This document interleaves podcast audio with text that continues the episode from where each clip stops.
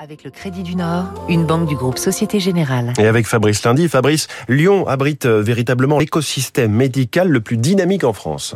Gad Fossé est un fabricant historique d'ingrédients naturels pour produits cosmétiques et pharmaceutiques. La saga familiale démarre en 1880 avec Louis Gad Fossé, un négociant d'articles issus de la chimie, puis d'huiles essentielles d'agrumes et de matières premières pour la parfumerie.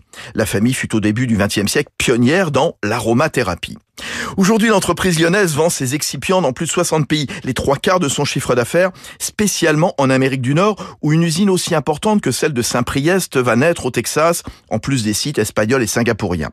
Gad Fossé, finaliste des trophées INPI, ne cesse d'innover. Produits capillaires, solaires, maquillage, avec des produits naturels, respectant la biodiversité. Exemple, Energinius, un actif cosmétique contre la lumière des écrans.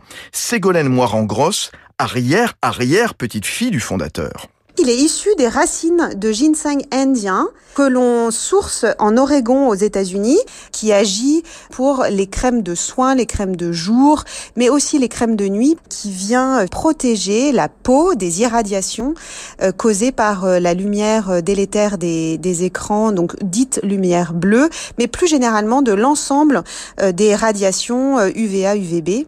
Gad Fossé, c'est aussi depuis 15 ans une fondation afin de développer l'aromathérapie clinique comme thérapie complémentaire au service du mieux-être des patients dans les hôpitaux.